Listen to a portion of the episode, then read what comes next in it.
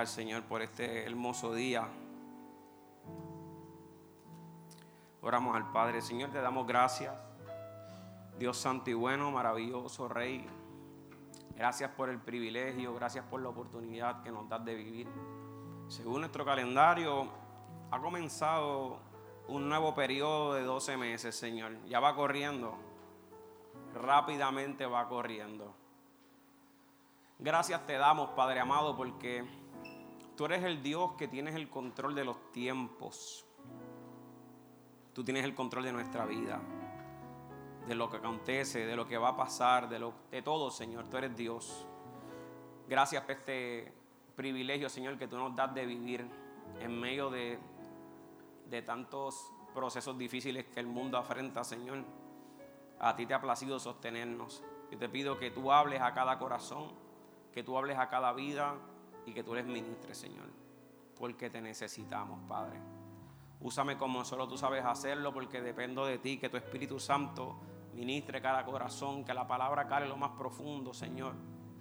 Que la semilla que va a ser depositada rinda un fruto que permanezca, Señor. Y gracias te doy por esta oportunidad. En el nombre del Padre, del Hijo y del Espíritu Santo. Amén. Eh, vamos a estar sentados un ratito.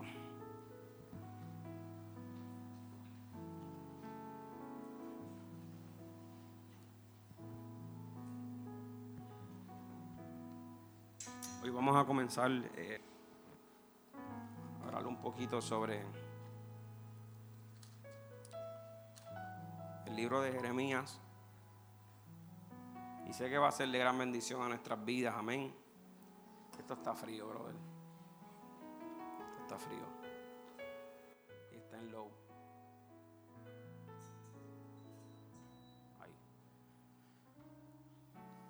Tema que Dios puso en mi corazón para compartir con ustedes en esta mañana es Dios te había formado ya. Dios te había formado ya. Karina Madera, verte. Estamos de pie, estamos orando mucho por tu mamá.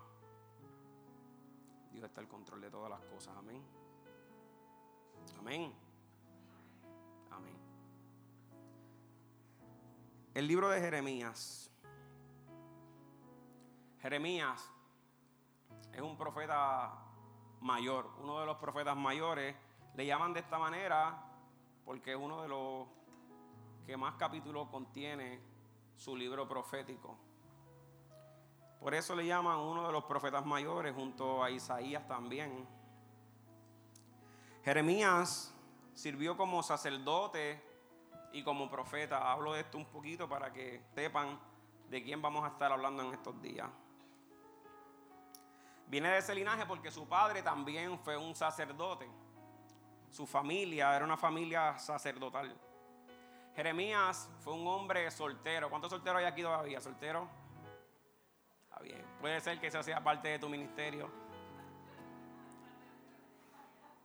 No, no, no. Te sientas mal, no te sientas mal. Pero tampoco te sientas mal si no tienes pareja. Jeremías fue un hombre que permaneció soltero. Tenía uno de los apodos, le decían el profeta llorón. Me gustan tus zapatos, brother. El profeta llorón. Ya ustedes van a ver por qué le decían así. Eh, llevaba una vida llena de conflictos. Debido a que Jeremías tiene una encomienda y era cumplir con el propósito del Dios Todopoderoso, no importando lo que él tuviera que enfrentar.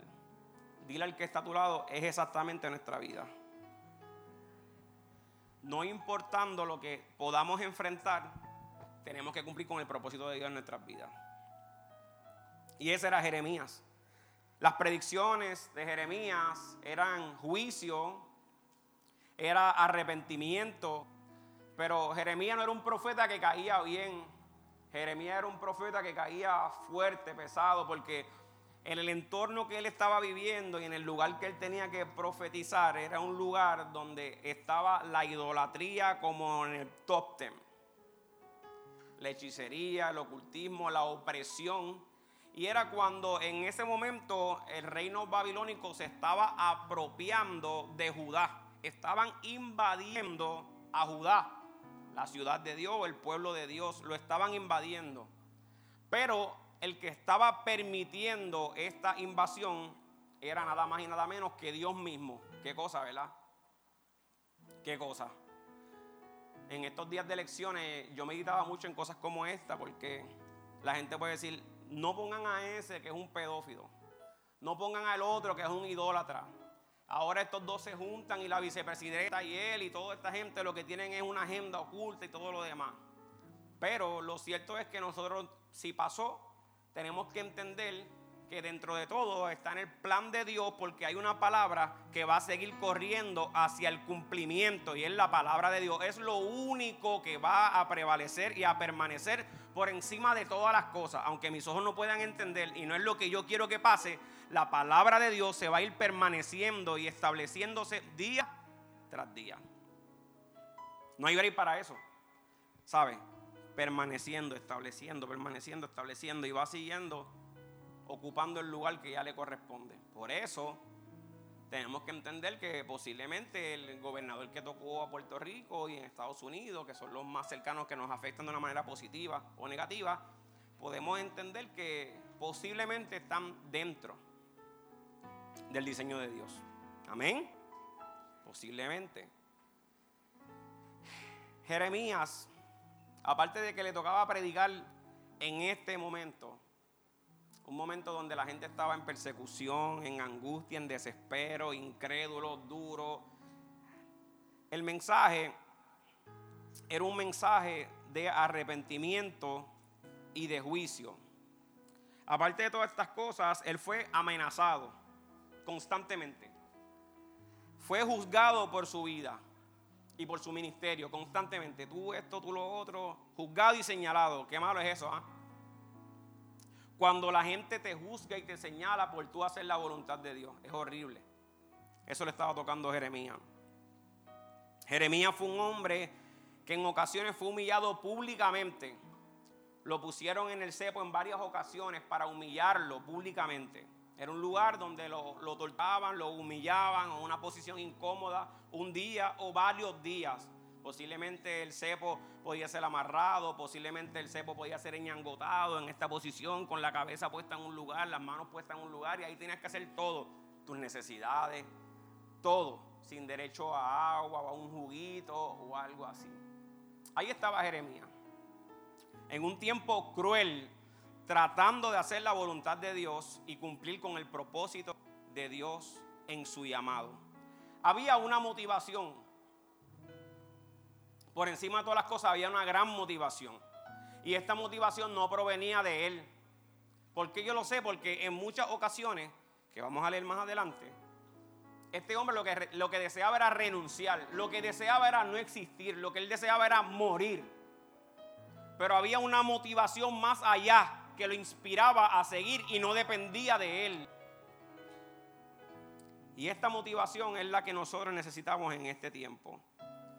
Porque Dios ya te había formado desde antes. Antes que tú pensabas estar en la iglesia y convertido, ya Dios había formado. Ya Dios te había pensado. Ya Dios te había considerado. Tú que miras tu vida como un completo desastre. Yo sé que aquí hay gente que piensa en eso. Que su vida es un completo desastre yo quiero que entiendas algo. Ya Dios te había considerado a ti. Por encima del momento difícil que tú puedas estar viviendo, ya Dios te había formado en su diseño divino. Por eso, eres que, por eso es que eres tan importante para Dios. Amén. Amén. Jeremías también es un profeta que habla del reino mesiánico, o sea, cuando hablamos de reino mesiánico, pues habla de que venía alguien, el Mesías, a restaurarlo todo y que ese tiempo iba a llegar. Pero como está predicando a una generación incrédula, dura, es como botar las palabras. Es como desperdiciar el tiempo. Y Jeremías era un hombre que luchaba como tú y como yo. Tenía diferentes situaciones, diferentes luchas, diferentes pruebas, diferentes emociones. Pero ahí estaba cumpliendo con la encomienda que Dios le había entregado. Hay unos principios en la palabra que no pueden depender de cómo te sientas. Y la enseñanza está desde la semana pasada, Manuel hablaba de Génesis. Y desde Génesis vemos estos principios en el hombre. Vemos cómo Dios trabaja con el hombre, no importando cómo te sientas. Amén. Dios va a seguir trabajando, no importando cómo te sientas, no importando tu estado de ánimo, no importando los golpes de la vida, no importando tu trabajo, tu pareja, no importando el ministerio, no es negociable nosotros tenemos que continuar hacia adelante cumpliendo con las ordenanzas de Dios, porque nosotros, todos nosotros estamos y estaremos en deuda siempre con Dios. Ya Él había pensado en ti, ya Él te había formado. Comparte solo a la persona que está a tu lado, ya Dios te había formado, entiéndelo. Ya Dios te había formado, entiéndelo. El día uno o es más, a las 12 del día 31, o es más, días antes, ya tú estabas pensando en resoluciones. ¿Es así o no es así? Posiblemente alguien llegó a la iglesia por una resolución. Voy a comenzar a buscar de Dios. Alguien quizás una vez más, por otro año más, decidió, en este año voy a hacer ejercicio. Este, a ver, se están riendo, ¿ves? Este año voy a comenzar a hacer ejercicio. Buscan una foto de este hombre modelo y lo pegan, o de la mujer modelo y lo pegan a algún lado, posiblemente en la nevera, porque es donde está el valle de la sombra y de la muerte. En la nevera ahí, posiblemente lo pegaste ahí. Y como resolución, pues tiene eh, alcanzar un cuerpo definido, un cuerpo esbelto, ¿es que se dice? ¿Esa es la palabra correcta? Estoy duro, en verdad. Estoy mejorando.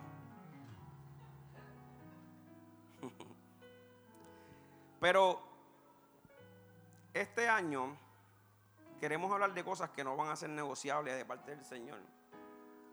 Esa meta no es tan mala. Sinceramente eso no es pecado. Al revés, no cuidarte es pecado. No cuidarte es pecado. Seguir comiendo hamburger como el que me comí los otros días. Seguir tomando bebidas, refrescos como los que hablaba un amigo mío en estos días aquí. Ese tipo de cosas, eso sí te está mal. Pero este año la resolución deben de cambiar. Lo que nosotros nos propongamos debe ser algo muy diferente. Tenemos que continuar en la palabra de Dios y vamos a buscar los principios. A todos los niñitos, por favor, pasen a su clase. Todos los niñitos vayan a su clase.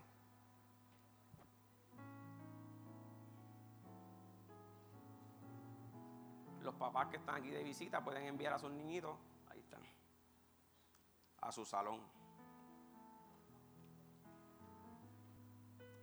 ¿Cuántos pensaron que este año van a venir muchas bendiciones? Eso está bien. Pero el año no trae bendiciones. Eso está bien, no, está mal. Te dije que no está mal pensar así. Eso hay que ser positivo en la vida. Eso está bien, ser positivo. Pero ningún año trae bendiciones, ¿me entiendes? La actitud puede cambiar. Y la actitud depende mucho, la actitud de uno depende mucho de las cosas que uno vea, cómo las enfrenta y todo lo demás. Pero un año no puede traer bendiciones. Entiende que el único que puede traer bendiciones, ¿quién es? Es Dios. Y el hecho de que tú te levantaste el 31 de octubre de una manera positiva, no significa que todo lo que tú vas a vivir el, 31 de octubre. El 31 de, de diciembre, de una manera positiva, no significa que lo que va a venir en tu año va a ser cosas positivas. Si tú tienes esa mentalidad, cuando venga un momento difícil en este año que van a venir, lamentablemente van a venir, te vas a frustrar. Hay cosas que nos van a sorprender por encima del positivismo que podamos tener. Pero aún así tenemos que ser positivos en la vida. Tenemos que creer. Tenemos que trazar planes. Eso está bien. Dile al que a tu lado, está bien trazar planes. Eso no es pecado. Está bien. ¿Tienes meta? Está bien. Está bien tener meta. Tienes un diseño de algo, de emprender algo, un sueño, un viaje. Yo quiero ir a Grecia, si Dios me lo permite, yo quisiera. Si alguno de ustedes quiere pagarme ese pasaje, a mí somos cinco. Eso es sencillo. Pero yo quiero eso. Eso no está mal. Pero por encima de todo lo que yo quiera, de todo mi diseño, de todas mis metas, de todos mis planes, hay alguien que me formó. Y hay alguien que pensó en mí antes de este viaje, o de estos sueños, o de este negocio. ¿Qué tal si este año nosotros le encomendamos nuestra propia voluntad a Dios? Amén. Está bien que planifiquemos, eso es bíblico, planificar es bíblico, pero si alguien me formó, si alguien pensó en mí, si alguien me diseñó, ¿qué ustedes creen? Si mejor no le entregamos esa rienda al Todopoderoso. Yo creo que nos puede ir mejor. Yo creo no, voy a, voy a aclararlo. Yo estoy seguro.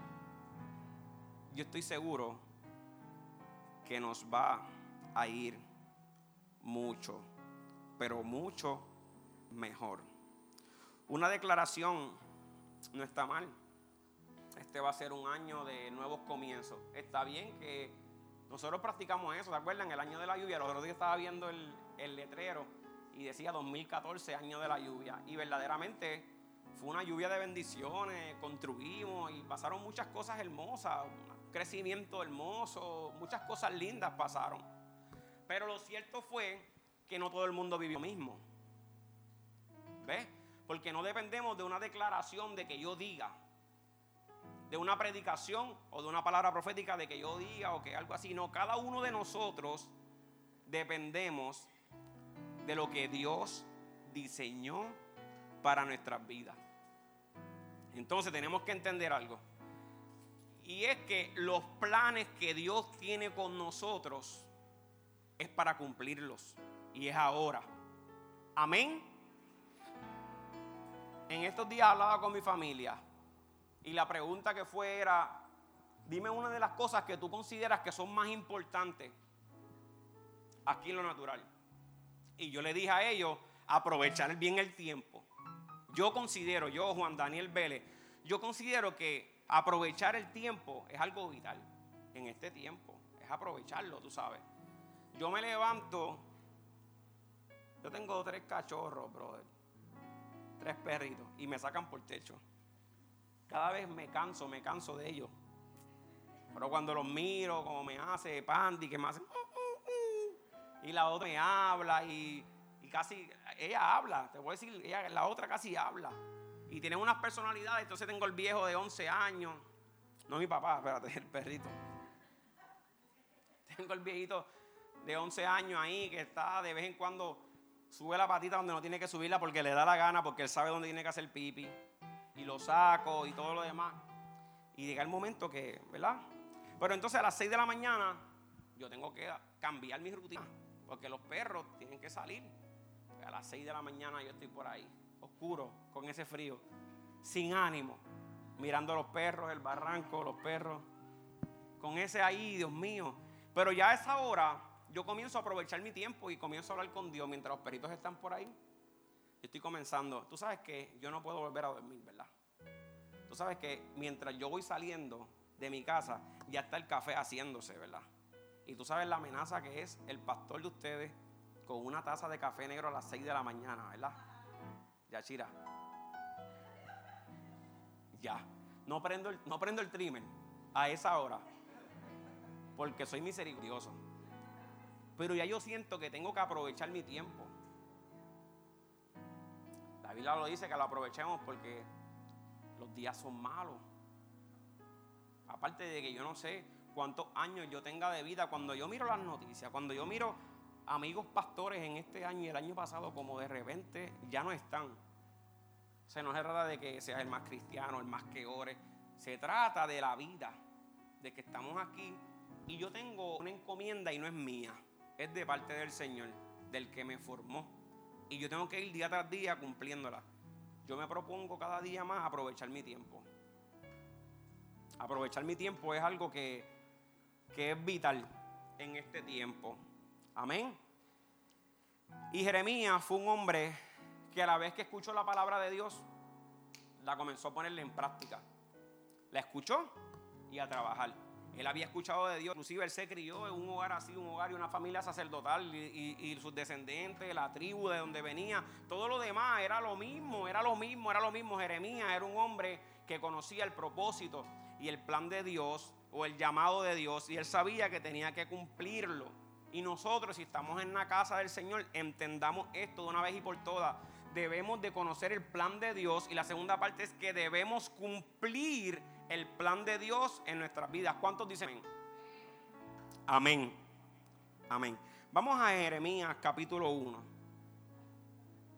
Esta agua es...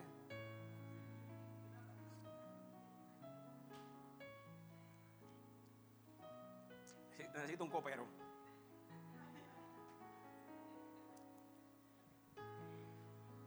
¿Sabes los coperos en el tiempo bíblico, verdad? Antes de darle la copa al rey, tenían que darse, está bueno. Si el tipo no hacía ¡pam!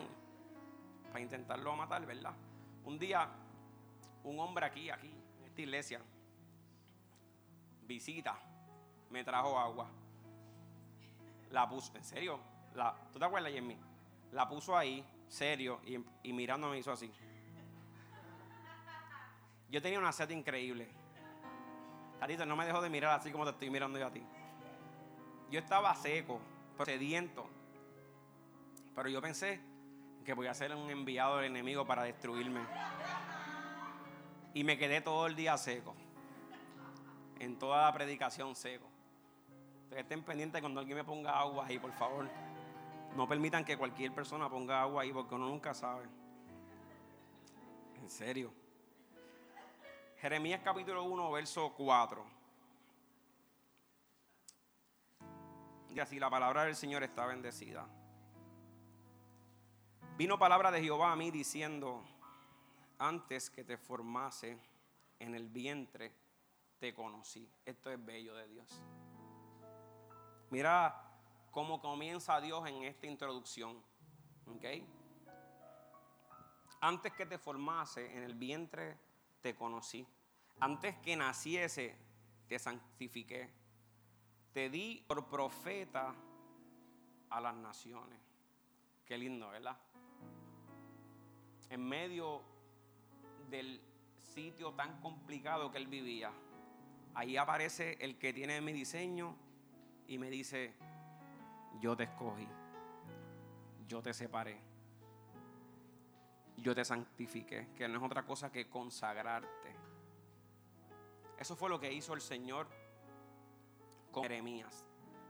Cuando habla de te santifiqué, significa consagrar o dedicar algo. Fue elección de Dios, como habla también en Efesios capítulo 1, verso 4, como habla también en Gálatas capítulo 1, verso 15, que me habla de antes de la fundación del mundo yo te había escogido, yo te había separado. Antes que Dios creara todo, ya Dios había pensado en mí. Qué lindo, ¿verdad? Amén. Si ya Dios si ya Dios había pensado en mí, ¿por qué yo lucho tanto con Dios? Aquí hay gente, aquí, aquí, que tienen unos ministerios hermosos, más hermosos que posiblemente el que Dios me ha dado a mí. Yo tengo que ser responsable con el mío, ¿ok? Pero ustedes tienen que ser responsables con el de ustedes. Y aquí hay gente, aquí alrededor de nosotros, que Dios le ha entregado unos ministerios hermosos y están haciendo absolutamente nada. Ellos perseveran. Ellos, ellos perseveran. Pero quieren que entender algo en este 2020.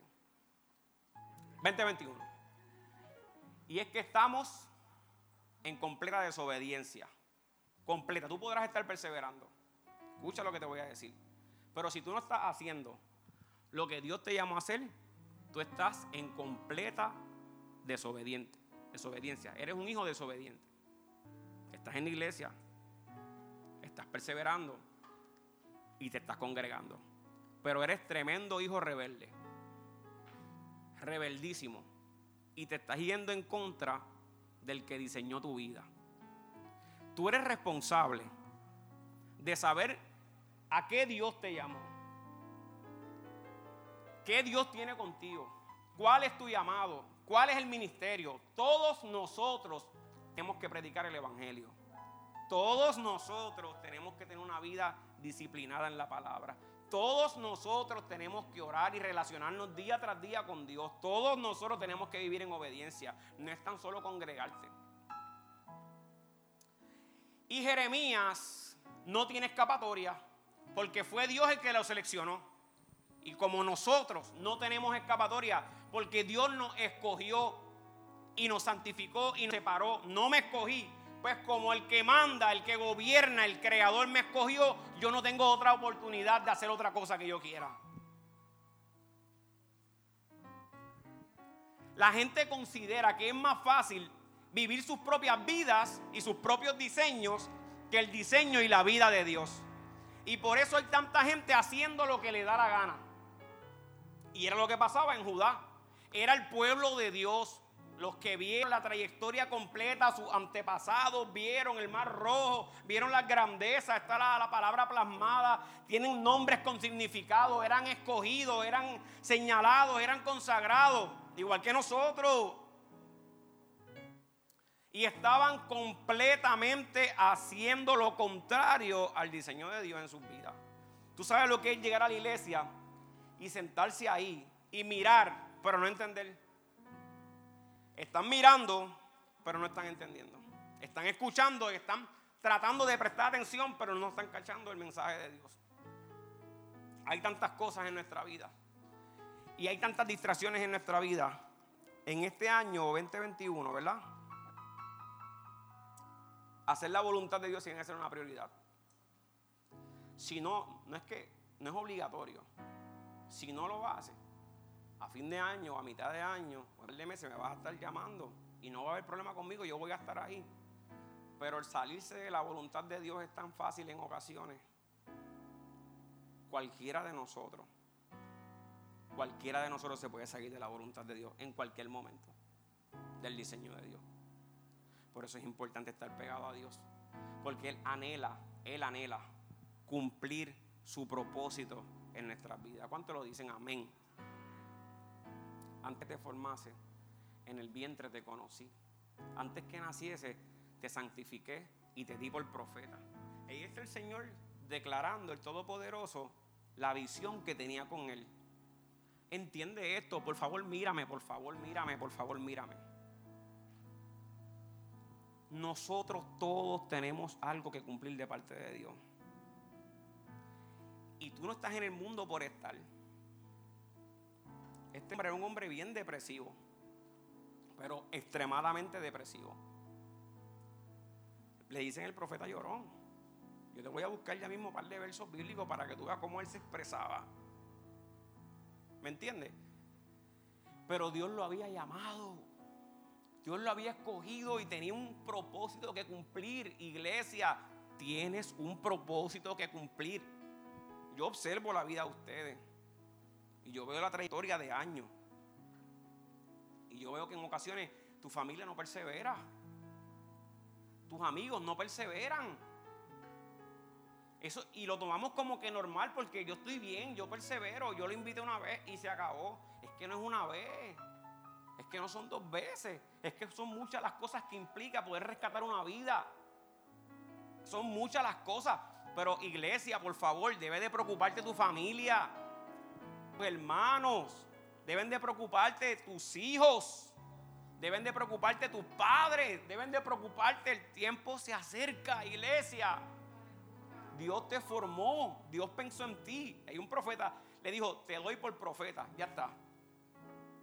Ahora, él comenzaba una nueva etapa. Si Dios te da eso, la herramienta te la va a dar, te voy a dar por profeta, te agudiza tus oídos. Pon el verso, por favor. Yo le daría carácter de urgencia a esto. Yo me gozo cuando mis amigos me vienen a visitar aquí a la iglesia. A mí me encanta. Muchos se han quedado, otros no. Pero a mí me encanta y me siento bien. Me siento gusto. Porque están ahí. Están ahí. La mayoría han llegado aquí, la mayoría. Ellos tendrán la decisión de seguir su camino y su rumbo. Pero yo tengo que seguir insistiendo. Amén. Preocúpate por los tuyos. Preocúpate por los tuyos. Mira cómo dice. Te di por profeta a las naciones. Próximo verso. Mira lo que comienza a hacer Jeremías. Ese es Dios hablando. Y yo le dije, ah, ah, Señor Jehová, he aquí, no sé hablar porque soy niño, no es un bebé. Se cree, ¿verdad? Según los estudiosos, que tiene ahí más o menos aproximadamente en ese llamamiento de 20 a 25 años. Él está hablando de su inmadurez. Él está presentando al Todopoderoso una excusa. Dios, yo sé que tú me llamaste pero estas son las limitaciones que yo tengo. Está complicado que tú vayas a poder trabajar conmigo porque este soy yo. Yo soy un ignorante, Dios. Yo, según las cosas que yo he podido escuchar de ti, la trayectoria, los milagros, los prodigios, las maravillas, la mano poderosa, yo no llego ahí, Padre amado. Yo creo que sale mejor escogiendo a otra persona. Pero mira la insistencia de Dios. Vamos aquí. Próximo verso. Vamos a estar hasta el 14 más o menos. Hasta el 13. Y me dijo Jehová, no digas que eres ignorante. No digas que eres joven. No digas que eres inmaduro. Porque todo lo que te envíe irás tú y dirás todo lo que te mande. Aquí vemos al Dios Todopoderoso trabajando con las inseguridades desde el primer día. Trabajando con los miedos, con los temores, con la descualificación, porque Él se comparó. Brother, tú sabes, en esta iglesia Dios tiene una gente bien brillante de aquí, pero son genios. Son unos genios, de verdad. Y Dios les ha dotado de sabiduría, y Dios les ha dado entendimiento, y unos dones para enseñanza. Y son unas cosas, dice, wow, eso son Dios con ellos, con el propósito de ellos, con el llamado de ellos. Yo no puedo sentirme amenazado por ellos, ni frustrado por ellos, ni envidioso por ellos, ni compararme por ellos. Esos son ellos. Entonces, Dios te llama a ti como tú eres. Dios te está llamando, óyeme, óyeme, siendo un inseguro, Dios te está llamando. Qué lío se está metiendo Dios, ¿verdad? Siendo un inconstante, Dios te está llamando. Teniendo debilidades, Dios te está llamando. Pasiones desordenadas, Dios te está llamando. Eres un llorón, Dios te está llamando. Eres ambivalente, Dios te está llamando. Eres inestable, Dios te está llamando. Él fue el que te formó. Él fue el que te escogió y Él fue el que pensó en ti. Él sabía cada uno de los eventos y antes de exponerte te prepara con una palabra. Dile al que está a tu lado que es suficiente. Es suficiente, Manuel. Una palabra de Dios, eso es todo. Por ello yo estoy aquí predicando hoy día. Yo me acuerdo en el instituto bíblico, el más becerro del salón era yo. Sin temor a equivocarme. Y si me metes otra vez en un salón, puede ser que se vuelva a repetirse la historia. Puede ser que me sienta igual, ya, hermano. Pero algo, algo comenzaba a arder y era la obediencia a Dios. ¿Me entiendes? El que yo decía, mira, viste, en verdad, en verdad, mi primera predicación. Viste, en verdad, en verdad, que, que Cristo es el duro. Sí, así, así. Y Él lo hace y viene por tu vida. Nos dicen amén. Aplauso a mí mismo que terminé la predicación. Yo preparé como seis páginas. Samil, seis páginas, papi. Y yo no me tardé ni cinco minutos nerviosismo. Se acabó la predicación, no hubo una, una felicitación, una feliz, eso. No hubo nada. Me dijeron, dijiste mucho en verdad, en verdad, me dijo Dori, que la amo. No, me dijo, dijiste muchas muletillas y yo por dentro de mí, ¿sabes? Para hacerme que sabía lo que era una muletilla. Yo sí, yo sé, este, vamos a seguir ahí poco a poco. Y después pregunté, ¿qué significa muletilla? ¿Qué rayos es una muletilla? Porque dijiste mucho en verdad, en verdad. Y allá mi esposa me cogió y me dijo, hiciste así. Nunca me olvido porque marcaron mi vida. ¿Fue así o no fue así, Chira? ¿Tuviste toda la predicación? Toda la predicación. Y allá, pero voy donde el Pablo porque yo estoy buscando esa aprobación, bro. Yo necesitaba que alguien me dijera, mano brutal. Pero ese día nadie se levantó con espíritu de mentira. Ese día la gente era la más sincera del universo. Todos querían decirme la verdad en la cara. Crueles, crueles, crueles. El pastor me dijo, hijo, la práctica hace la perfección. Y yo me fui a llorar a la casa, a llorar. ¡Qué porquería! ¿Para qué tú me escogiste a mí? Y esa gente predica brutal. Que si esto, que si lo otro. Pero de repente, esas palabras, ahí para la próxima predicación, yo. En ver, y seguía mejorando. Y todavía, yo era, brother, hago unas locuras que a veces no me atrevo ni a mirar las grabaciones. Pero tú sabes que a este loquito los cogió Dios. Este loquito que se puede tardar en organizar un bosquejo ocho horas sentado, ¿me entiendes? Y yo tener sentado ocho horas, tú no tienes ni idea lo difícil que se me hace. Tipo imperativo, a la máxima potencia, estar sentado ahí, ¿entiendes? No lo entiendo lo que estoy leyendo, Señor voy otra vez, ahí voy otra vez. Ah, difícil. Lo parimos parío. Pero me cuesta, pero no es lo que yo crea de mí. Es el que me formó, ¿me entiendes?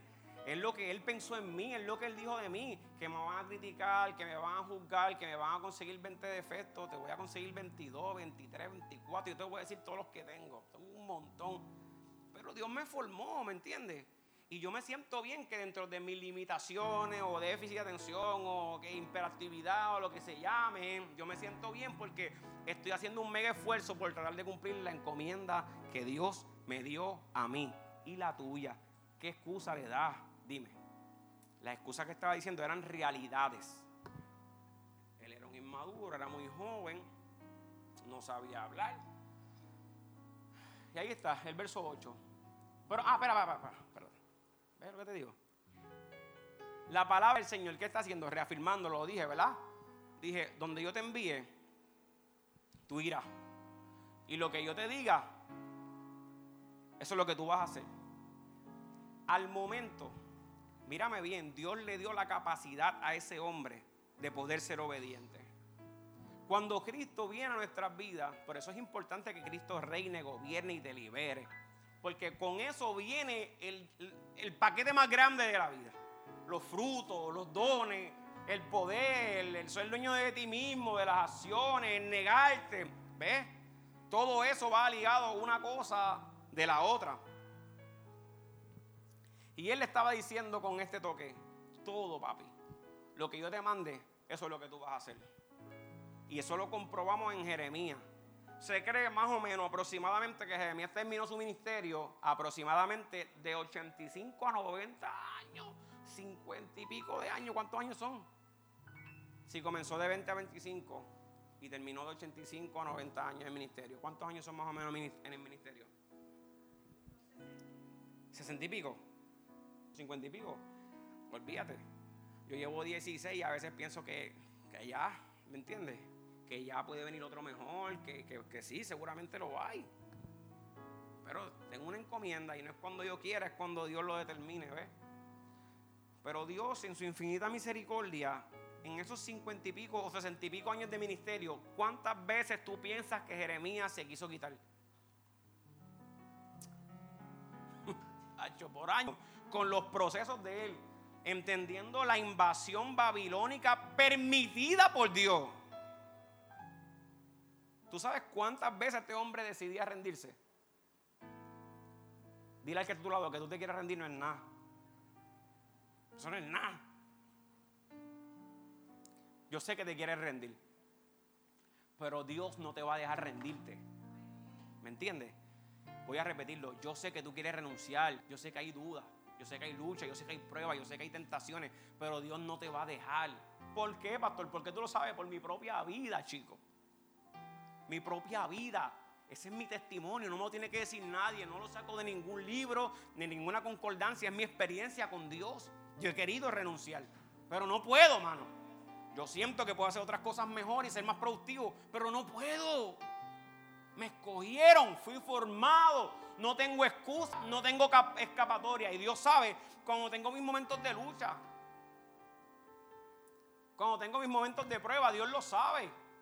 Y quizás todos juzgarán mi vida y todos me acusarán, pero Dios no trabaja ni opera de la misma manera. Ya Él había pensado en mí, entendiendo, me formó entendiendo lo que yo iba a vivir en mi vida. Yo no lo sé, mi mamá no lo sabía, mi esposa no lo sabía, ustedes no lo sabían, pero Dios lo sabía. ¿Por qué rendirte, iglesia?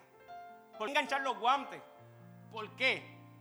Si Él lo sabe todo y aún así fue el que te escogió, te formó antes que naciera, pensó en ti. Dale un aplauso, por favor. Dáselo.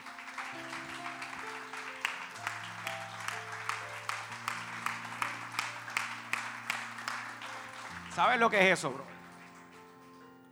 No existe una manera de tú alejarte de Dios, no hay una excusa. Mira, mira, piensa todos los días que un día vamos a estar frente de Él. Todos, todos. Ahí no vas a tener, ahí los prisus como yo no van a tener prisa. No vas a mirar la fila cuando me toca. La eternidad, eso es otra cosa. Pero piensa en eso y tendremos que rendirle cuentas a Dios. Cada día que pasa, me siento más maduro en la fe. ¿Tú sabes lo que me ha madurado? Él mismo. Me siento más fortalecido. ¿Tú sabes qué lo ha hecho? Él mismo. Me siento quizás un poco más prudente. Él mismo. Me da más temor. Wow, yo hice eso. Wow, Señor, ese fue mi comportamiento. Wow, me da miedo volver ahí. Analizo el panorama completo. ¿Qué fue lo que abrí? ¿Cuál fue la puerta? ¿Dónde fue que se coló? Wow, espérate, no. Cada día que pasa es diferente. Valoro más al formador de mi vida. El tiempo en el Señor no es en vano, iglesia. ¿Cuántos dicen amén? Amén. Nuestra vida se rige por la voluntad de Dios. No por las palabras, las decisiones llevadas. No por las acciones, no por no. Nuestra vida se rige por la voluntad de Dios. Y tenemos que asegurarnos de hacer esa voluntad. Es que no la conozco, pastor. Mira, brother, no la vas a conocer hasta que te rindas por completo ante Él. Es que esto es tan hermoso que tú no tienes ni que saber. Tú tienes que irte de rodillas y romper a pedirle perdón a Dios. Y a humillarte en la presencia del Señor. Quiero conocerte, papá. Quiero saber de ti. No quiero más nada. Quiero enamorarme de ti. ¿Entiendes? Y eso busca a Dios. Simple. Vete ahí. Solo. Estoy solo en este proceso. Yo he estado así mil veces y ninguno de ustedes me ha llamado. Nadie. Y aquí estoy de pie, no me he muerto. ¿Entiendes? Muchas veces ahí, pero ahí está Dios. Vete de rodillas, Señor. Ya, yo quiero conocerte, yo me rindo este año. Yo quiero tener una relación contigo tan fuerte que no exista nada, escúchame, nada que me separe de ti. A mí me daba miedo en ocasiones decirle al Señor, Señor, ya está bien, lo que tú quieras. Porque Dios es tan sorprendente, creativo, que asusto, me asusto. Yo, espérate, pero lo que tú quieras, pero suave, Dios, tú sabes. Vamos al paso porque... Otra excusa. No me digas soy un niño porque todo lo que te envíe irás. Próximo verso, el verso 8.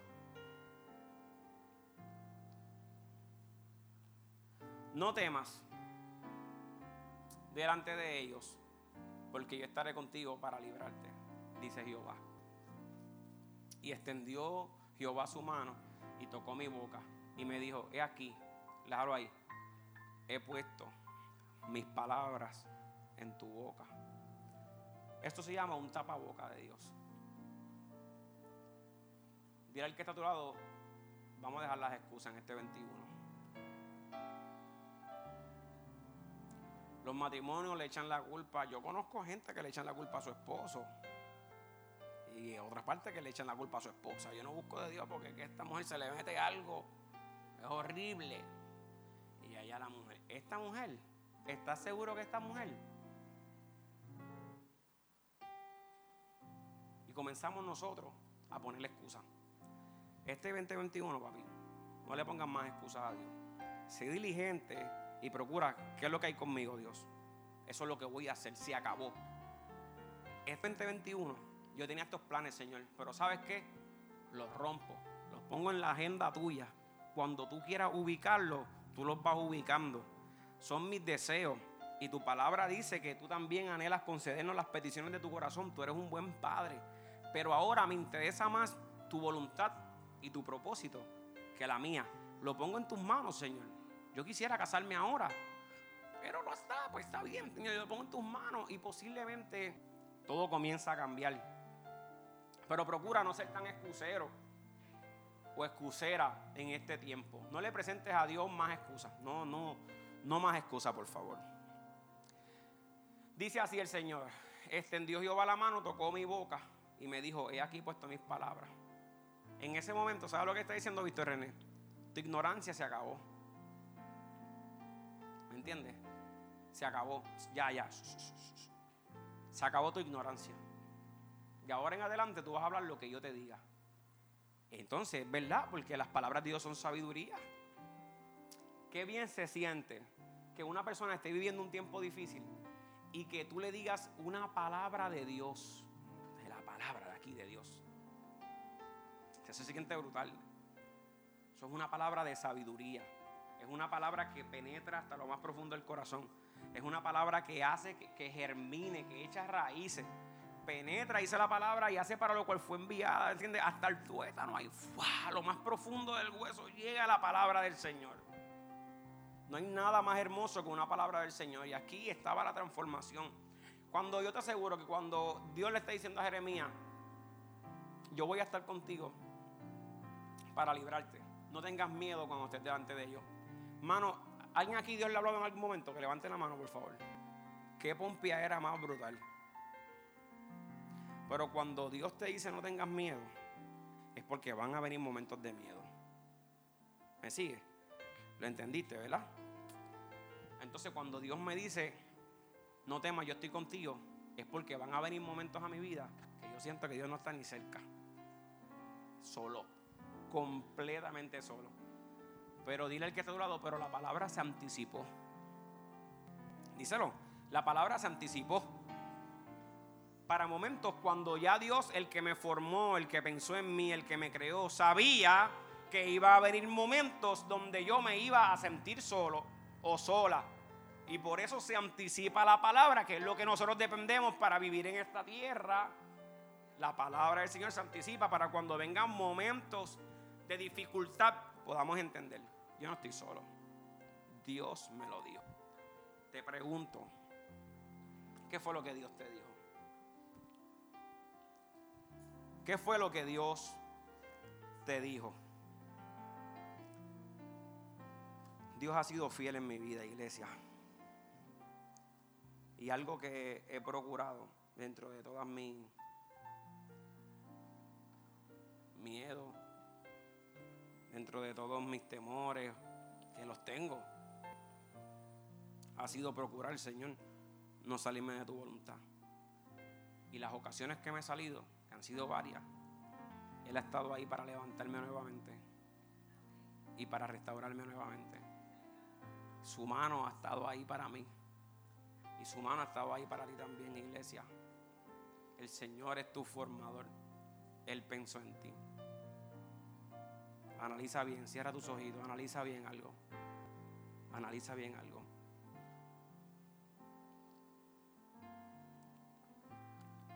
¿Cuál es el evento más difícil que tú has vivido. Con tus ojos cerrados, solamente piensa en esos momentos. ¿Cuál ha sido el evento más difícil que tú has vivido?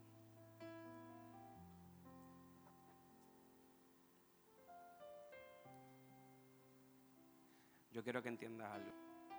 Dios lo sabía. Y Dios prometió estar contigo todos los días. Y Dios dijo, no tengas temor. Yo voy a pelear por ti. Al igual que tú, Jeremías en un sinnúmero de veces se sintió como que la palabra de Dios está fallando. La palabra de Dios no me está cumpliendo. Pero se acordaba de ese verso al principio que le decía, yo te formé. yo fui el que te escogí. No trates de detener mi plan para este 2021. No lo trates de detener. El verso 10. Terminamos en el verso 13, ¿ok? Le dice el Señor, mira que te he puesto en este día sobre las naciones, sobre los reinos, para arrancar y para destruir, para arruinar y para derribar, para edificar y para plantar. Verso 11.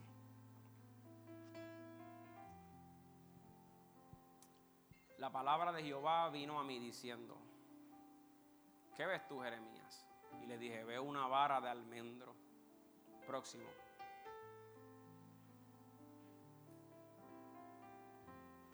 Y me dijo Jehová, bien has visto. Porque, mira cómo dice, yo apresuro mi palabra para ponerla por obra. El verso 13. Vino a mí, ok, vamos a dejarlo ahí, vamos a dejarlo en el verso 12. Semana que viene continuamos un poco aquí en este verso 13. El Señor le dijo a Jeremías una visión, le una visión y fue una vara de almendro. Cuando tú vas a buscar qué significa la vara de almendro, esa planta o ese árbol es el primero que germina después del invierno. Ya en enero eso comienza a echar hoja, automáticamente. Y el Señor le estaba diciendo a Jeremías, Jeremías, yo te llamé, yo te formé, yo te santifiqué yo puse las palabras en tu boca. Yo te di un llamado. Yo te escogí. Te quito el miedo. No me pongan más excusas. Pero yo quiero que entiendas algo, Jeremías. Esta palabra que te estoy dando es para cumplirla ahora. Y le muestra un almendro porque el almendro comienza a germinar rápido, te enviena el invierno y comienza el proceso nuevo y es el primer árbol que germina. Y el Señor lo que le estaba diciendo, así mismo yo apresuro mi palabra para ponerla por obra. Entonces, ¿sabes qué tiene que hacer Jeremías? Es ahora y se acabó. Yo tengo que comenzar a trabajar con esto ahora. No tengo más break para seguir posponiendo lo que Dios tiene para mi vida. Hay diferentes versos, como por ejemplo, vamos a Jeremías capítulo 20. El verso 11. Jeremías capítulo 20. Miren este hombre. Estamos terminando.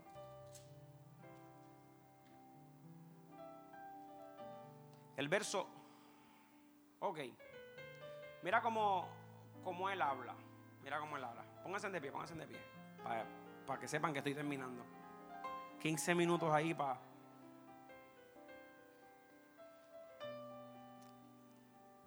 Mira Jeremías, hablando. Así mismo, se habla así mismo. Mas Jehová está conmigo como poderoso gigante. Por lo tanto, los que me persiguen, ¿qué dice? Tropezarán y no prevalecerán. Serán avergonzados en gran manera porque no prosperarán, tendrán perpetua confusión. Jamás se olvidará. Será, ¿qué dice? Olvidada. Próximo verso oh Jehová de los ejércitos, que prueba a los justos, que ve los pensamientos y el corazón, vea yo tu venganza de ellos, porque a ti encomiendo mi causa. Próximo verso. Cantad a Jehová, load a Jehová, porque ha librado el alma del pobre de los malignos. Ahí un momento. Vemos a un hombre que según la historia se cree que en ese momento él se encontraba en el cepo. O sea, que estaba muy frustrado, que tenía muchas situaciones difíciles, pero aún así podía reconocer lo que era Dios en medio de las situaciones difíciles. ¿Cuántos dicen amén? Pero mira este mismo hombre como continúa hablando. Próximo verso. Maldito el día en que nací. El día en que mi madre me dio a luz, no sea bendito. Próximo. Maldito el hombre que dio nuevas a mi padre, las noticias. diciendo, hijo varón te ha nacido, haciéndole alegrarse así mucho. Próximo. Y sea el tal hombre como las ciudades que asoló Jehová. Y no se arrepintió, oiga gritos de mañana y voces al mediodía. Yo quiero que ustedes vean esto y díganme si tú podrías escuchar un hombre que hoy te diga, Dios está contigo, Dios te ama, Dios te va a fortalecer, Dios te, te ayudará, Dios va a pelear por ti, tienes que arrepentirte, tienes que pedir perdón, tienes que crecer, tienes que luchar. Y de repente comienza, yo maldigo el día en que yo nací. Vista sea la hora en que yo nací. Y mi madre y mi padre me trajeron cuando le dieron la noticia que era varón. Qué gran lucha. En este tiempo que hay tantos profesionales, tanta gente tan preparada, ¿verdad? En el área emocional, dijeran, este tipo está bien estortillado. Este tipo yo no le creo ni una palabra. Un día cree, un día no cree. Un día persevera, un día no. Este tipo es lo más ambivalente que existe en el universo, ¿entiendes? Qué fácil se nos hace juzgar la vida de otros. Lo que nadie sabía, escúchame, juzgadores profesionales, lo que nadie sabía era la dificultad que se le hacía a ese hombre poder cumplir con el llamado de Dios para su vida. Deja que ustedes estén en esos zapatos.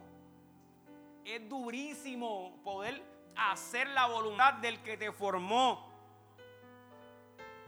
Tú sabes que lo podían juzgar todos los de Judá, pero ninguno estaba en el cepo, era él. Ninguno estaba obedeciendo, era él. Ninguno estaba caminando en la voluntad de Dios, era él. Y haciendo la voluntad de Dios, lo que él vivía era contrario a lo que Dios le había dicho. Yo voy a estar contigo para librarte. ¿Librarme de qué? ¿Librarme de qué? ¿Protegerme de qué? Si yo lo que he hecho es tu voluntad. Busca Jeremías 18. Busca cuando él le decía, tantas veces le dijo, Señor, yo he hecho tu voluntad. Ahora yo quisiera callarme y no decir una palabra más. Pero no puedo porque desde mi interior comienza a arder un fuego y no puedo contenerlo. Ya no era dueño de su vida. Pero aún así no se podían arrancar las emociones y los sentimientos y las dudas y las pruebas y los por qué. Pero lo bello de esto, lo hermoso de esto, es que Dios seguía mirándolo, ¿ves? Con la misma manera. Yo te formé. Yo creí en ti. Yo te escogí. No tengas miedo cuando te enfrentes a ellos. Pero de repente vemos después nuevamente otros versos cuando Jeremías era librado de ese lugar. Salió de ese proceso. Se sentía mejor, Yashira. Y volvía nuevamente con un nuevo ánimo, un nuevo entusiasmo. Volvía a hablar, a anunciar, arrepiéntanse. Esto se puede librar. Tú sabes que este hombre amaba tanto a esa ciudad que él mismo da las instrucciones y le dice a los reyes: Mira, cada uno pónganse en un yugo. Resistan. Ahora, ahora es cuestión de resistir. Fueron desobedientes. Ahora resistan porque si no resisten van a ser todos destruidos. Todo el mundo les mandó a hacer esto. Pónganse un, un de esto aquí como si fueran esclavos para siempre porque va a pasar lo que yo les dé la gana. Y él como hombre de Dios era difícil ver el juicio de Dios para su pueblo. Y tenía esas batallas.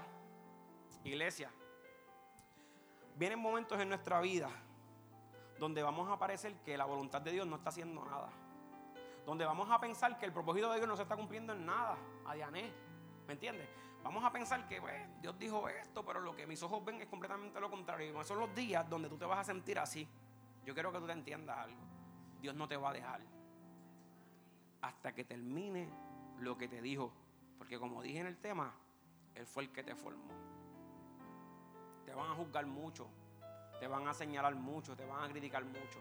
Este año posiblemente va a ser bueno para muchos, posiblemente no tan buenos para otros. Eso no importa. Eso no importa.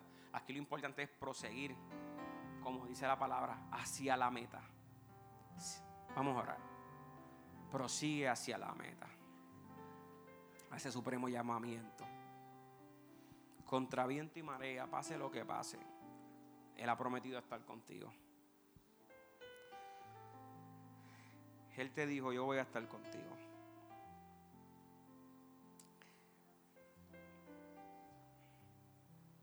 Así como le enseñó ese almendro yo quiero decirte, la palabra de Dios cada día va más rápido al cumplimiento. Cada día. Posiblemente esta pandemia la puedan controlar. Yo espero que sí. Pero independientemente si no, en la Biblia me anticipa cosas fuertes. Hello, cosas muy duras. Y dentro de este panorama duro, el creador de los cielos me formó antes que creara todas esas cosas, había pensado en mí. ¿Qué tengo que hacer? Exactamente lo mismo. Es creer, es arrepentimiento, es humillación, es dependencia del Señor, es volver a creer volver a tener fe, es continuar aunque no tengas fuerza, aunque te hayas debilitado, aunque tengas tus dudas, tus luchas interiores, todo el mundo las tiene. Pero poco a poco el perseverar, el caminar, te vas a enamorar más de Dios, vas a crecer más en fe, vas a perseverar más, vas a ser más maduro, vas a ser más sabio, vas a ser más entendido, vas a ser más prudente, vas a ser más amoroso. Tienes que continuar. El profeta Jeremías fue uno de los pocos profetas en la Biblia que tiene una vida al final de como es como una una restitución, es como un refrigerio que viene de parte de Dios y él fue uno de esos pocos profetas que terminó esa vida así como una dicha hermosa, luego de sostener tantas luchas y tantas pruebas. Lo que me representa que al fin y al cabo podemos disfrutar de esa dicha hermosa que Cristo nos ofreció, la salvación de nuestra vida. Mientras tanto, en este caminar vamos a tener tantas situaciones, pero tu formador está contigo. Gracias Padre Santo, gracias Padre bueno, gracias Padre maravilloso por esta oportunidad, Dios. Habrá alguien en este lugar que quisiera hoy entregarle su corazón a Jesucristo y en fe pasar aquí, reconocerlo públicamente, nosotros orar por ti y provocar una gran fiesta en el cielo cada vez que una persona se arrepiente, un pecador se arrepiente, hay una fiesta en el cielo. Yo te invito a que seas tú esa persona que pongas el corazón de Dios tan alegre, a tal manera que comience a ser una gran fiesta por ti. Tú eres su hija, tú eres su hijo, y Él anhela hacer cosas bellas en ti. 2021, acuérdate que Él te formó y que Él conoce los planes que tienes contigo. Planes de bien y no planes de mal. Todos sus planes, todos, todos, todos, todos, todos, todos son planes de bien y no de calamidad. Todos sus planes son de bien. Aún la muerte cuando nos sorprenda es de bien. Él sabrá el tiempo. Mientras tanto, disfruta del Evangelio de Jesucristo. Disfruta de las cosas lindas que podemos vivir aún en medio de la dificultad. Y agradecele a Dios. No temas. Padre, gracias por este día. Ahora nos disponemos a ofrendarte, Señor. Yo te pido, Señor, que tú ayudes a todo aquel que fielmente, Señor, consagra y separa una ofrenda o sus diezmos para adorarte y para exaltarte, Señor. Mira aquellos que no tienen por la razón que sea, Señor. Háblales si es por la administración, si es por falta de fe, si es por, no sé, durar en el corazón, si es por avaricia. Háblales, Padre amado, y ministrales cada uno de ellos, Señor. Tú amas al alegre, Señor. Yo te pido que, que tú ayudes a cada uno de ellos, los que no tienen.